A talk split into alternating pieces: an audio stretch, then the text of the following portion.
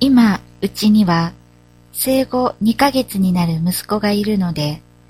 なかなかリンクにログインしてコンテンツを読む時間がありません。そのため、今はフラッシュカードを使ったボキャブラリーアップ期間として単語の復習をメインに学習しています。実はこういった地味な復習は大の苦手で、出産前は新しいコンテンツを読むばっかりで、フラッシュカードはほとんど利用していませんでした。今もフラッシュカードで単語やフレーズを学習するぞと意気込んでログインするのではなく、おっぱいを飲ませている間暇だから、膝の上の息子が寝つくまで立ち上がれないからという理由で、じゃあフラッシュカードでもやっておこうという感じです。今日は私がフラッシュカードの利用について感じていることをお話しします。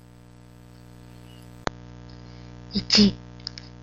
やらなければいけないと思うと苦になってしまうと思うので、無理なく楽しんでする。2、ヒントに入力している訳語や同意語と違っても、大体のイメージが合っていれば正解とする。3母国語での訳を覚え込むというより、ポジティブかネガティブかなどの単語のイメージをつかむことを目的にする。以下は私の勝手な考え方ですが、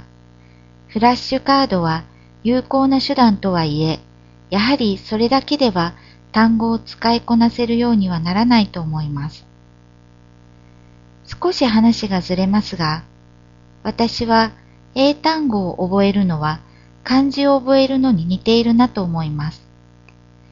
読めるけど書けない漢字が多いのと同じように、フラッシュカード上では正解しても、実際自分では使えない単語が多いのではないでしょうか。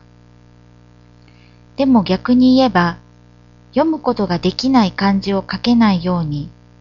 その単語を使いこなすには、